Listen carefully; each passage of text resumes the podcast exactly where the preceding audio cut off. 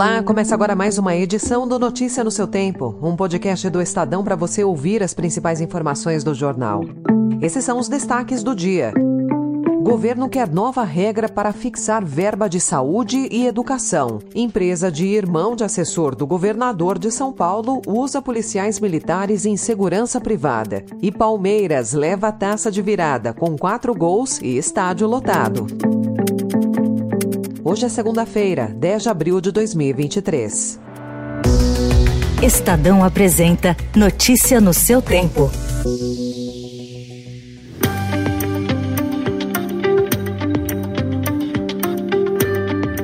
A equipe econômica estuda vincular as despesas constitucionais com saúde e educação a uma nova regra de gasto por habitante. A proposta teria de garantir um crescimento real acima da inflação para as duas áreas. O objetivo é que os custos para o orçamento em saúde e educação fiquem menos sujeitos aos altos e baixos da economia. Desde 2017, com a adoção do teto de gastos, esses pisos foram corrigidos apenas pela inflação. Com a substituição da trava por uma nova regra fiscal voltam a valer os pisos estabelecidos pela Constituição: 15% da receita corrente líquida para a saúde e 18% da receita de impostos para a educação. O problema para a equipe econômica é que, se a arrecadação crescer, os desembolsos para as duas áreas teriam de subir no mesmo ritmo, o que poderia comprometer os outros gastos.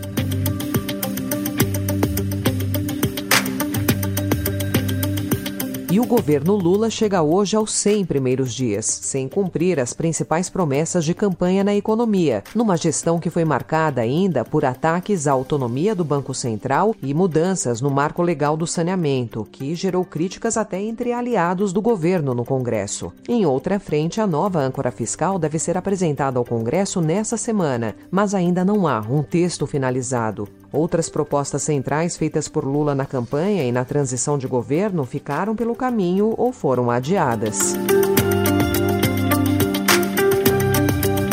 Para o consumidor, a chamada inflação do miojo tem pesado no bolso. Item essencial na cesta básica dos brasileiros, o macarrão instantâneo teve um salto de preço em 2022 no Brasil. De acordo com o IPCA, o produto teve uma alta acumulada em 12 meses de quase 25% até fevereiro desse ano. O resultado é cinco vezes maior do que o patamar do IPCA, que fechou o segundo mês do ano em 5,6% anuais, mantendo trajetória de estabilização nos últimos meses meses. O trigo importado para atender a demanda do mercado local ficou sujeito à variação do dólar e cerca de 70% do custo do alimento vem da farinha.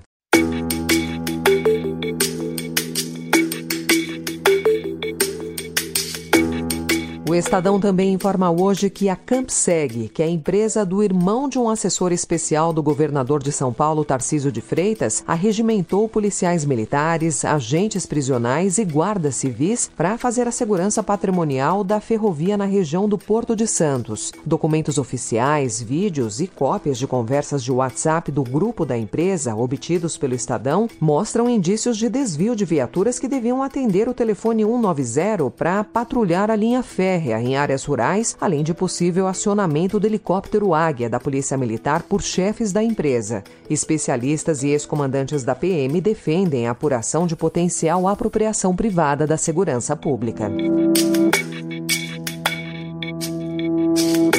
A Campseg é uma empresa fundada pelos irmãos Nelson e José Vicente Santini. Esse último figurava entre os donos dela até 2021. Hoje ele é assessor especial do governador paulista. Nelson negou haver qualquer conflito entre suas atividades empresariais e políticas. Segundo ele, as ações da sua empresa combatem o crime organizado. A Secretaria da Segurança informou que qualquer denúncia de trabalho fora da instituição envolvendo policiais militares, salvo nas ocasiões em que estes estejam oficialmente licenciados e sem vencimentos, conforme determina a lei, será devidamente apurada.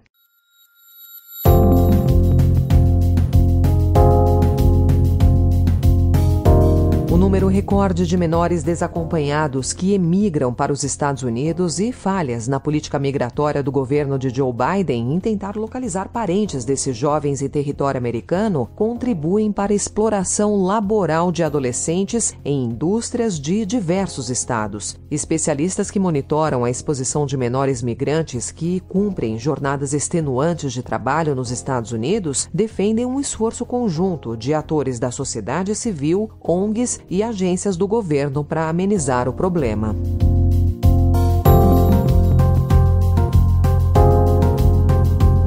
Em São Paulo, a Prefeitura anunciou que a capital paulista começará a campanha de imunização contra a gripe a partir de hoje. De acordo com a pasta, há 1 milhão e 400 doses destinadas pelo Ministério da Saúde ao município e todas serão aplicadas inicialmente aos grupos prioritários. A imunização será oferecida em duas etapas e para os seguintes grupos prioritários: pessoas acima de 60 anos, crianças a partir de 6 meses até 6 anos de idade, gestantes, puérperas e imunossuprimidos no dia 17 de abril, uma nova fase da campanha se inicia, ampliando o público-alvo.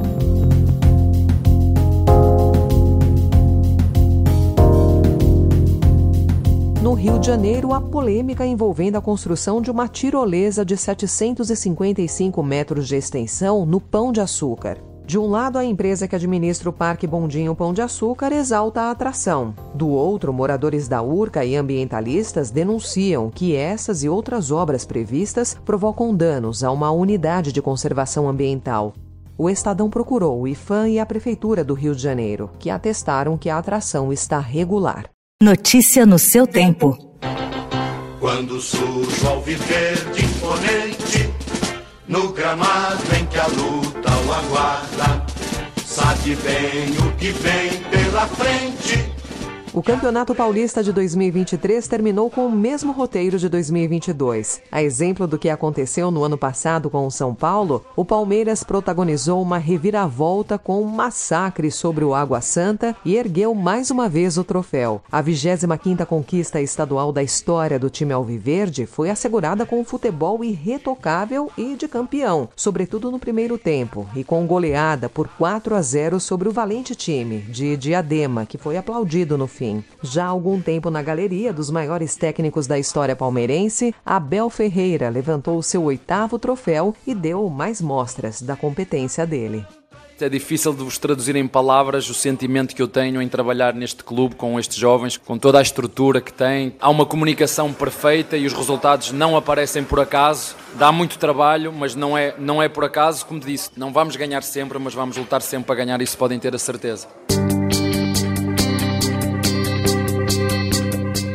Essa foi mais uma edição do Notícia no seu Tempo, com apresentação e roteiro de Alessandra Romano, produção e finalização de Mônica Herculano. O editor de núcleo de áudio é Emanuel Bonfim. Obrigada pela sua escuta até aqui e uma excelente semana. Você ouviu Notícia no seu Tempo.